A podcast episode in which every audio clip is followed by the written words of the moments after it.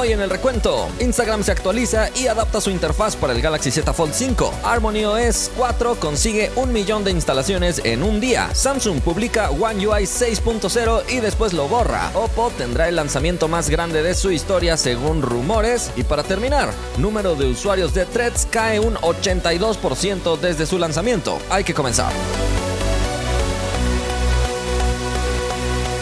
Gracias por estar una vez más en el recuento. Antes de empezar, le agradecemos a nuestros partners: Samuel, Andrés, Alfred, Chavita, Mar, Gustavo, Elías, Mauri, Abraham, Moisés, El Nuber, Ismael, José, Víctor, Aarón, Lucas, Juan, Jonathan, Estefano, Iván, Datesel y Axel. Muchísimas gracias por apoyarnos con esta suscripción especial para hacer este espacio posible. Recuerden que pueden elegir en la configuración el idioma de su preferencia para poder ver y escuchar el recuento. Te recuerdo que en este momento está la etapa de preventa de Samsung y todos sus nuevos dispositivos, incluyendo Galaxy Tab, Galaxy Watch y los nuevos Galaxy Z. En la descripción te dejo el enlace de la tienda oficial en caso de que estés interesado en adquirirlos. La vez pasada te pregunté, ¿cuál es la cantidad de almacenamiento ideal para ti en un celular? Participaron más de 50 mil personas, 2% dice 64 GB, 26% dice que 128 GB, 54% dice 256 y 18% dice que 512. Adrián dice, yo opino que 128 es lo ideal para una persona promedio, pero si es una persona que lo usa para trabajos pesados como editar videos, le quedaría corto 128 y tendría mejor que irse por versiones más amplias de memoria. Chato dice, lo ideal es 256 porque vas bastante bien, no vas muy sobrado ni muy justo. Saludos. Y finalmente Andrés dice,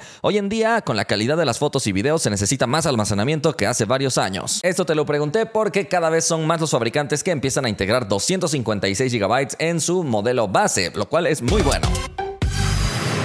Vamos a la primera noticia. Instagram por primera vez está lanzando una actualización exclusiva para Samsung, en este caso optimizando toda la interfaz y distribución de sus elementos para que se vean muy bien con el Galaxy Z Fold 5 en su pantalla desplegada. Esta actualización es muy curiosa debido a que ni en tablets Android ni en iPad Instagram había recibido una actualización que acomodara mejor los elementos de su interfaz para adaptarse a estas pantallas grandes. Por eso sorprende mucho que haya sido en un dispositivo de Samsung donde Instagram ha decidido estrenar esta novedad. En la parte izquierda estarán todos los botones de navegación y las publicaciones irán apareciendo un poco más centradas, al igual que los reels, así que todo está mejor adaptado, cosa que se agradece demasiado. Todavía no se sabe si Instagram lanzará esta actualización también para el resto de dispositivos con pantallas grandes o será exclusiva para Samsung.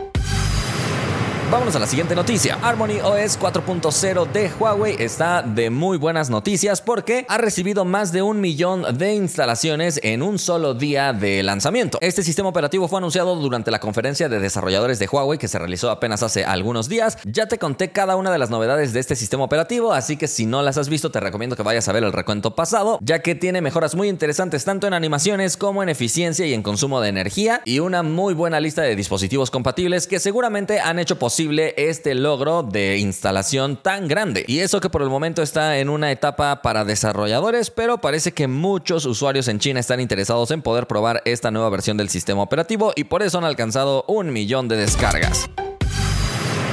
Vamos a la siguiente noticia. Samsung anunció One UI 6, pero después se arrepintió y lo borró. Esto sucedió en el sitio de noticias de Samsung en Alemania, donde ya habían hecho la publicación y como estamos en pleno 2023, lo que sea que subas a internet seguramente alguien más lo va a guardar y podemos tener un vistazo del nuevo diseño de todo el panel de ajustes rápidos y el panel de notificaciones, que de hecho luce muy similar a lo que tenemos en la actualidad, pero con un énfasis en el color negro y además el fondo se ve muy colorido simplemente porque el fondo de pantalla era muy colorido. Hay que recordar que que este fondo es translúcido. Entonces todavía no hay mucho que podamos conocer de forma oficial porque, como te digo, Samsung borró esta publicación minutos después de haberla publicado. Sin embargo, también se lograron retomar algunos extractos del texto que decía, donde se anunciaba que esta versión beta estará disponible en tres regiones, Corea, Estados Unidos y Alemania. En el texto filtrado también se lee, One UI 6 viene con una apariencia decididamente simple. Muchos elementos se han ajustado y ahora parecen más modernos y reducidos. El panel rápido renovado permite a los usuarios acceder cómodamente a las funciones que más utilizan. Además, basta con deslizar el dedo desde la esquina superior derecha de la pantalla para mostrar todo el panel rápido.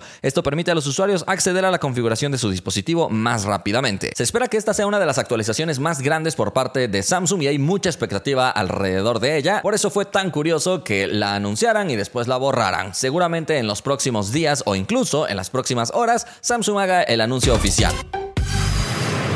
A la siguiente noticia. Todos los rumores apuntan a que Oppo tendrá el lanzamiento más grande de su historia. Según un famoso filtrador chino, este mismo mes Oppo presentará cuatro nuevos dispositivos, incluyendo el nuevo plegable Oppo Find N3, además del nuevo Oppo Find N3 Flip, la nueva Oppo Pad Air y finalmente el nuevo Oppo Watch en su cuarta generación. Así que la competencia entre Oppo y Samsung incluso se llega a ver en los eventos porque recientemente Samsung lanzó una cantidad muy similar de dispositivos durante su Galaxy Unpacked y se dice que Oppo hará su propio evento anunciando todas estas novedades antes de que termine este mismo mes. Se espera que las especificaciones de todos estos dispositivos sean elevadísimas, pero lo que más me sorprendería es que se dice que el Oppo Find N3 Flip tendrá tres cámaras para competir de muy buena manera en el apartado fotográfico contra el Galaxy Z Flip 5. También se dice que en cuanto a los relojes omitirán el 4 en el nombre, así que no se llamará Oppo Watch 4, sino Oppo Watch 5, debido a que el 4 en China como que lo consideran de mala suerte. Se dice que este reloj podría tener una pantalla AMOLED curva con un diseño increíble, y es que todos sabemos que Oppo siempre se enfoca mucho en el diseño, así que no nos extrañaría ver excelentes diseños en toda la serie de dispositivos presentados.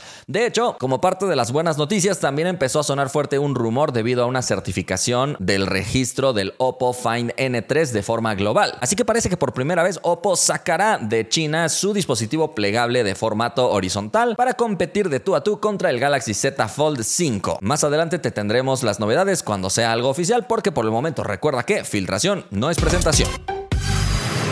Pasemos a la última noticia. Diversos medios han reportado que Threads, el competidor de X que antes era Twitter, que le pertenece a Meta, está reportando 82% menos de usuarios activos. Esto desde su lanzamiento, aunque es evidente que en el lanzamiento tuvo un pico muy grande, pero no se esperaba que la caída de usuarios fuera tan dramática. Parece que la novedad ya pasó y muchos usuarios no se han interesado mucho en utilizar esta plataforma. Además, el hecho de tener varias carencias contra su principal competidor, X, hace que varios usuarios sigan prefiriendo la plataforma ex Twitter. Debido a que Threads no tiene búsquedas, no tiene una plataforma para computadora que realmente se pueda utilizar al 100% y muchas otras cosas que se ha dicho que en próximas actualizaciones lo van a poner, pero no lo han puesto. Además, el hecho de que X ya esté ofreciendo monetización para los creadores de contenido hace que esta plataforma se vuelva mucho más atractiva que Threads. Déjame saber en los comentarios si tú instalaste Threads y lo sigues utilizando o ya no. Por el momento hemos llegado al final del recuento, pero no nos vamos sin antes agradecerle a